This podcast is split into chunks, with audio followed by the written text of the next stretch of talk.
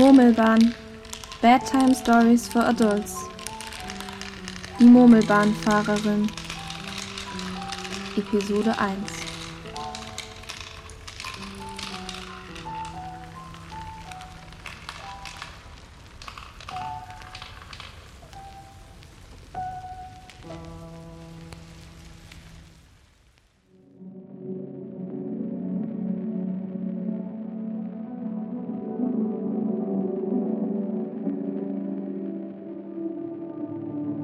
Langsam schweifte ihr Blick über den glitzernden Nebel, der aus den kristallenen Tiefen des Raureiftals aufzog. Über ihm waren die Schienen und nur entfernt konnte man den Boden sehen. Die Schienen verliefen in viele Richtungen und lagen auf einem Gestell hoch oben über der Landschaft. Wer diese metallenen Kolosse gebaut hatte, war niemandem wirklich klar. Irgendeine Gottheit, eine alte Zivilisation, der Zufall selbst. Nicht einmal sie, die Dienstälteste der Steuernden, die alle nur ehrerbietend die Murmelbahnfahrerin nannten, wusste sich einen Reim darauf zu bilden. Ihre Gedanken schweiften nur noch selten um die Streben, die sie über die Welt reiten ließen. Hätte man sie gefragt, und wichtiger noch, hätte sie geantwortet, würde man sie wohl sagen hören, dass diese Ranken aus Stahl für sie Teil der Natur, jenes Ganzen, das diese Welt im Fluss hält, seien. Doch niemand richtete mehr Fragen an sie mindestens so lange, wie sie aufgehört hatte, diese zu beantworten. Und an diese Zeit konnte sich schon niemand von den Jüngeren mehr erinnern. Ihr graues Haar war fest unter der Dienstmütze verstaut. Nur eine Strähne, wie zum Trotz oder mehr in nostalgischen Protest ihrer nicht vergehen wollenden Jugend, fiel seitlich des linken Ohrs bis zu den Schultern herab. So stand sie mit ihrem Morgenkaffee am Ende des Zuges, der für die Wesen unterhalb der Schienen nur wie ein Silberstreifen in der Morgensonne blitzte. Ihre Morgenroutine war immer dieselbe. Nichts veränderte sich in ihr.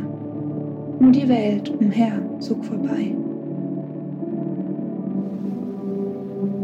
Manch einer der mannigfaltigen Mitreisenden, die über die Jahre in ihrem Zug gereist waren, mochte sie für seltsam befunden haben. Doch eines war ihr immer sicher. Der ewige Respekt aller. Ob gut, böse, Kurzstrecke oder verloren in der Welt, alle wussten sich um ihrer Stärke. Denn was die Murmelbahnfahrerin wirklich konnte, war zuhören. Nicht ein Geschöpf war jemals so ruhig, so einfühlsam im Blick, wie sie es war. So war sie schon immer perfekt für diese Arbeit, denn kein Ticket oder Billet wurde gelöst, sondern man bezahlte mit Geschichten. Konnte man viel erzählen, so durfte man weit reisen. Waren die Geschichten aufgebraucht, so musste man aussteigen um neue zu erleben.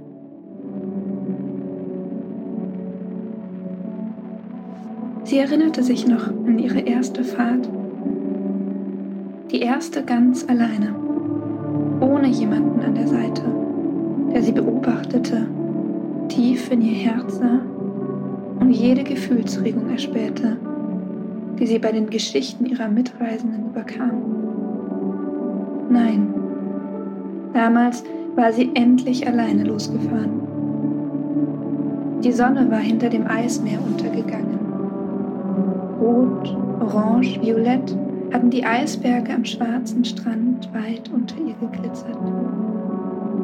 Es war kalt gewesen, so eisig kalt, dass sie die Dienstkappe tief ins Gesicht gezogen und die Hände aneinander gerieben hatte, damit sie nicht erfroren.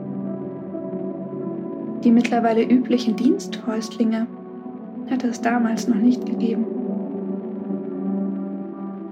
Trotz der Kälte hatte sie die Schönheit dieses Momentes anerkennen können. Das ruhige, gleichmäßige Rattern der Schiene zu ihren Füßen, das Farbenspiel weit unten,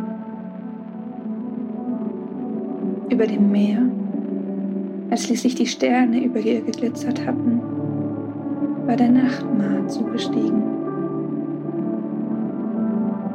In den kommenden Zeiten sollte er oft mit ihr fahren, doch hier war ihre erste Begegnung gewesen. Irgendwo über dem unendlichen Meer, das sanft atmete. Sie hatte den Rücken gegen die Wand der Lokomotive gelehnt, ganz vorne, und beobachtet, wie die Wellen vor und zurück wogten. Da war er eingestiegen. Eine lange Gestalt gegen das Licht des Mondes, die Haare straff zurückgekämmt. Sein allseits präsentes Lächeln hatte um seine Lippen gespielt. Lange Jahre hatte sie dieses Lächeln vor Augen, versuchte es zu ergründen. Es war wie alles an ihm zurückhalten. Und fast schon hatte sie irgendwann gedacht, entschuldigend, als würde er sich für seine Anwesenheit entschuldigen wollen. Innerlich war sie zusammengezuckt ob seines plötzlichen Erscheinens. Doch ihre Lehrerinnen hatten ihr bereits jede äußerliche Reaktion abtrainiert.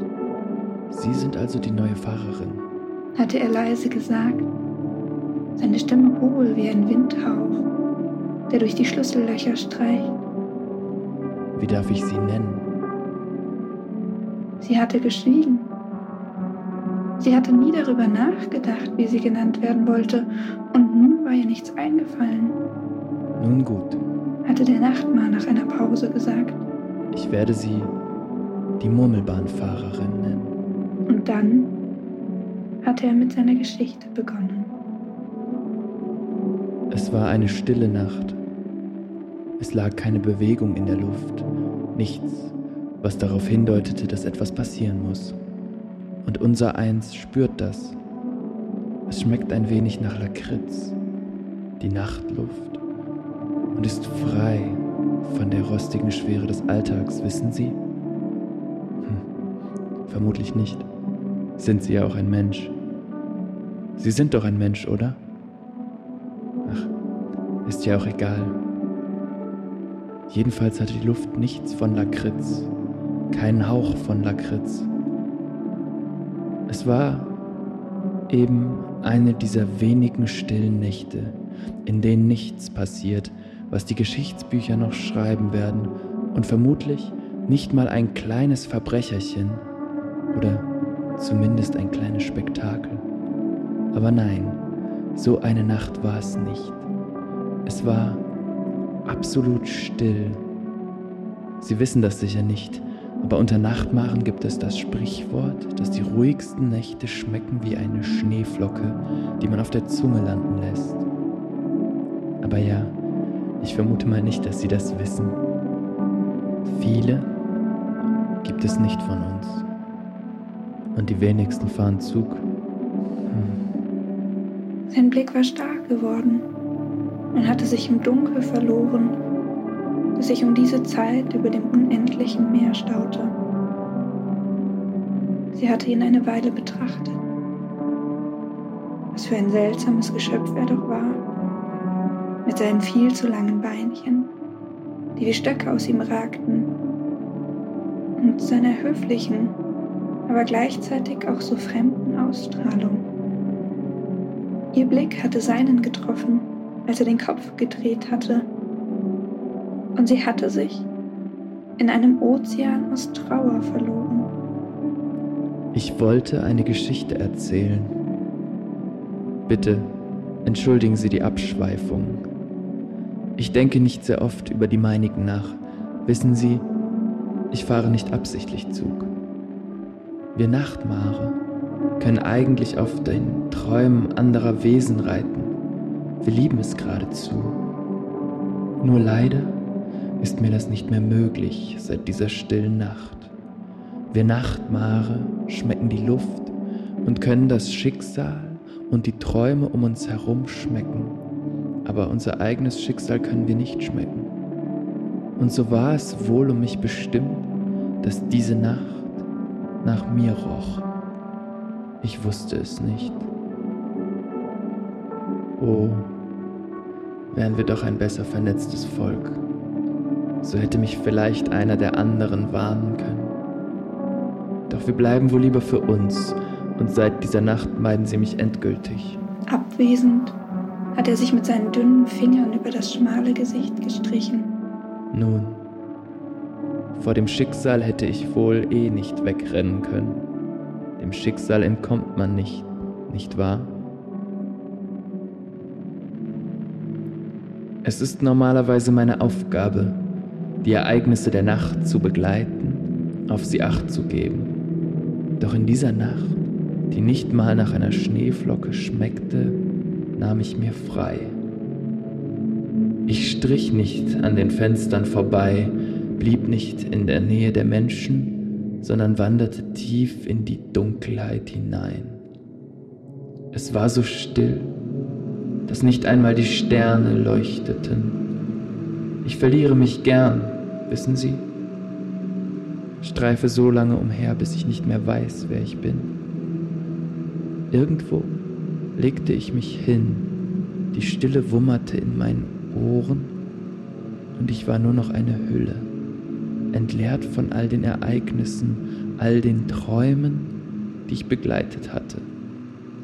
Nur ein Wesen in der Dunkelheit, bis sich das Nichtsein um mich veränderte, seine Konsistenz veränderte sich, verdichtete sich um mich, bis ich das Gefühl hatte, eingehüllt zu sein, so fest, dass ich mich nicht hätte bewegen können. In diesem Moment hatte ein Windhauch den Geruch des Nachtmaß zu der Murmelbahnfahrerin getragen. Er roch nach Erde, feuchter, dunkler Erde. Wissen Sie, ich habe das erst viel zu spät begriffen. Viel zu spät. Ich suhlte mich so in der Dunkelheit, dass ich die Gefahr, die sie in sich trug und mit der sie mich umhüllte, nicht erkannte, viel zu spät erst.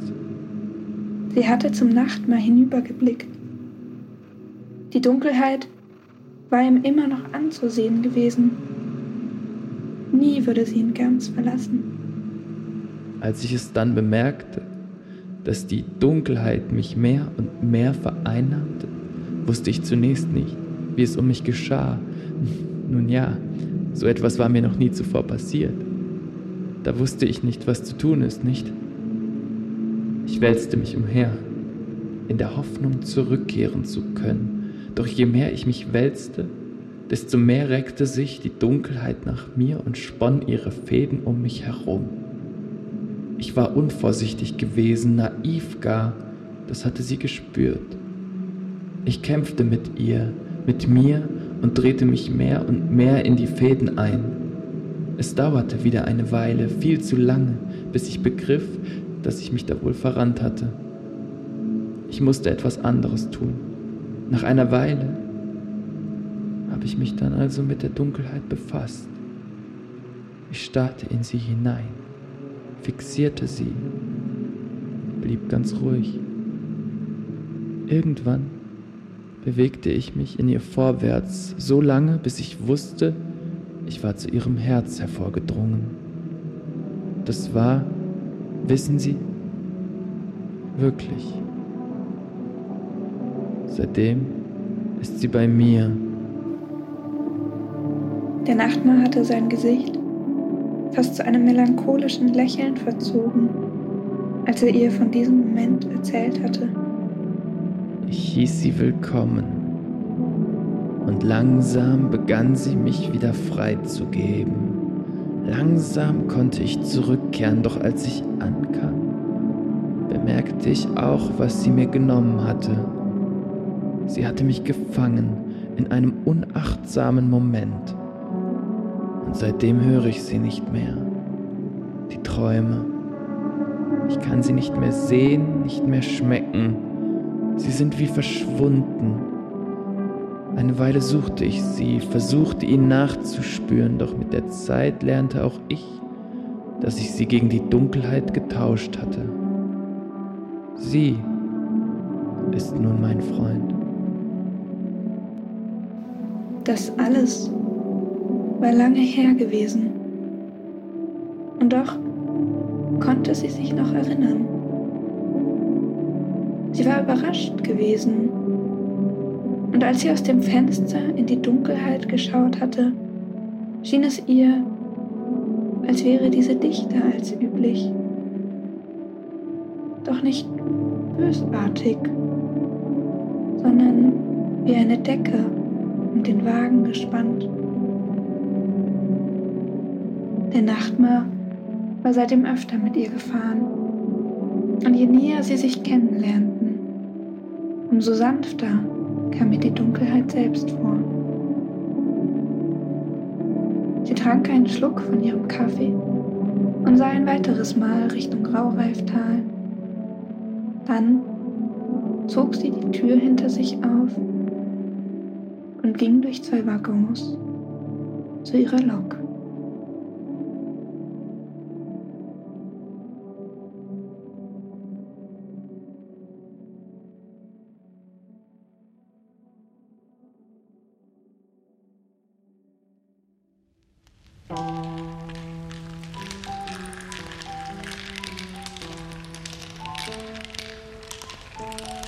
Sie hörten Murmelbahn, Bedtime Stories for Adults, die Murmelbahnfahrerin, Episode 1 von Caro Kremer, Janis Wulle, Janika Lösche.